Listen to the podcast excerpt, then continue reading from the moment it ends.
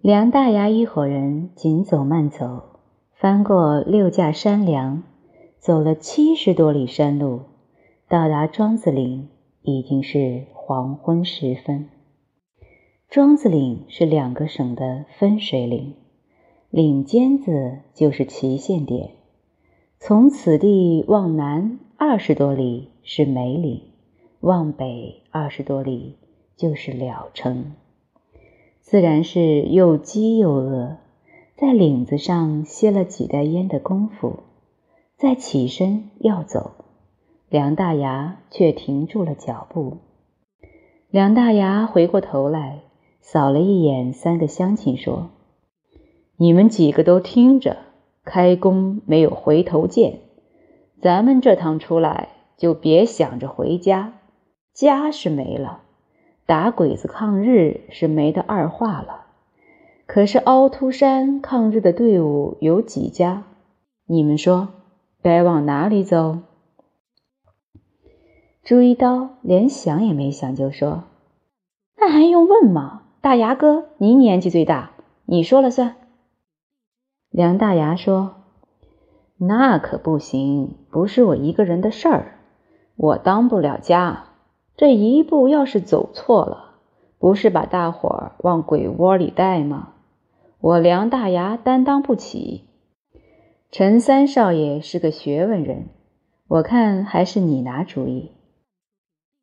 陈默涵红了脸，很不痛快地说：“梁大牙，你不要再叫我三少爷了，我的名字叫陈默涵。”又说。依我看，还是到梅岭去。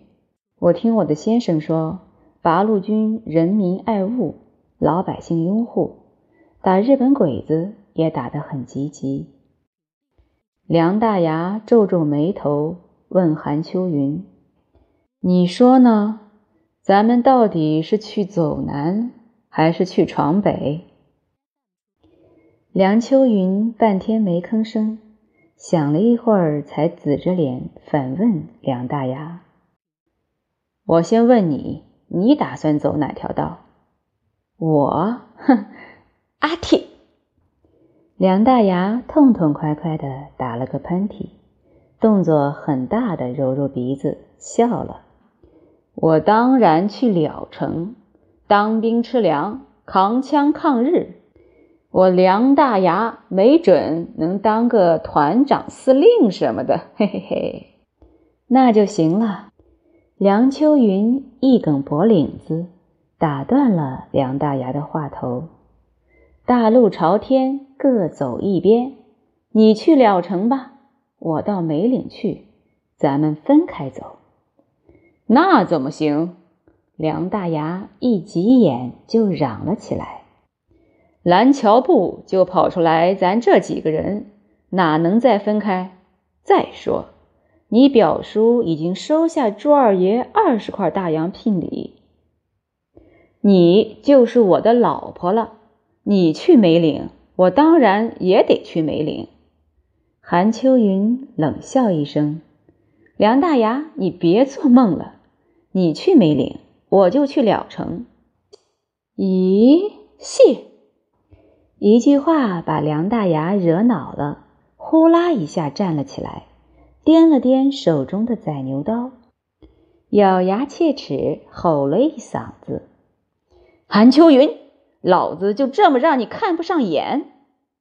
韩秋云偏不低头，目光硬硬的迎着梁大牙，冷冷的说：“梁大牙，你听明白，周二爷那二十块洋钱。”我会还你的。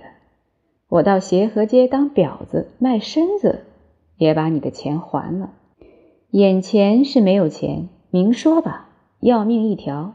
要我给你当老婆，你就等着扛尸吧。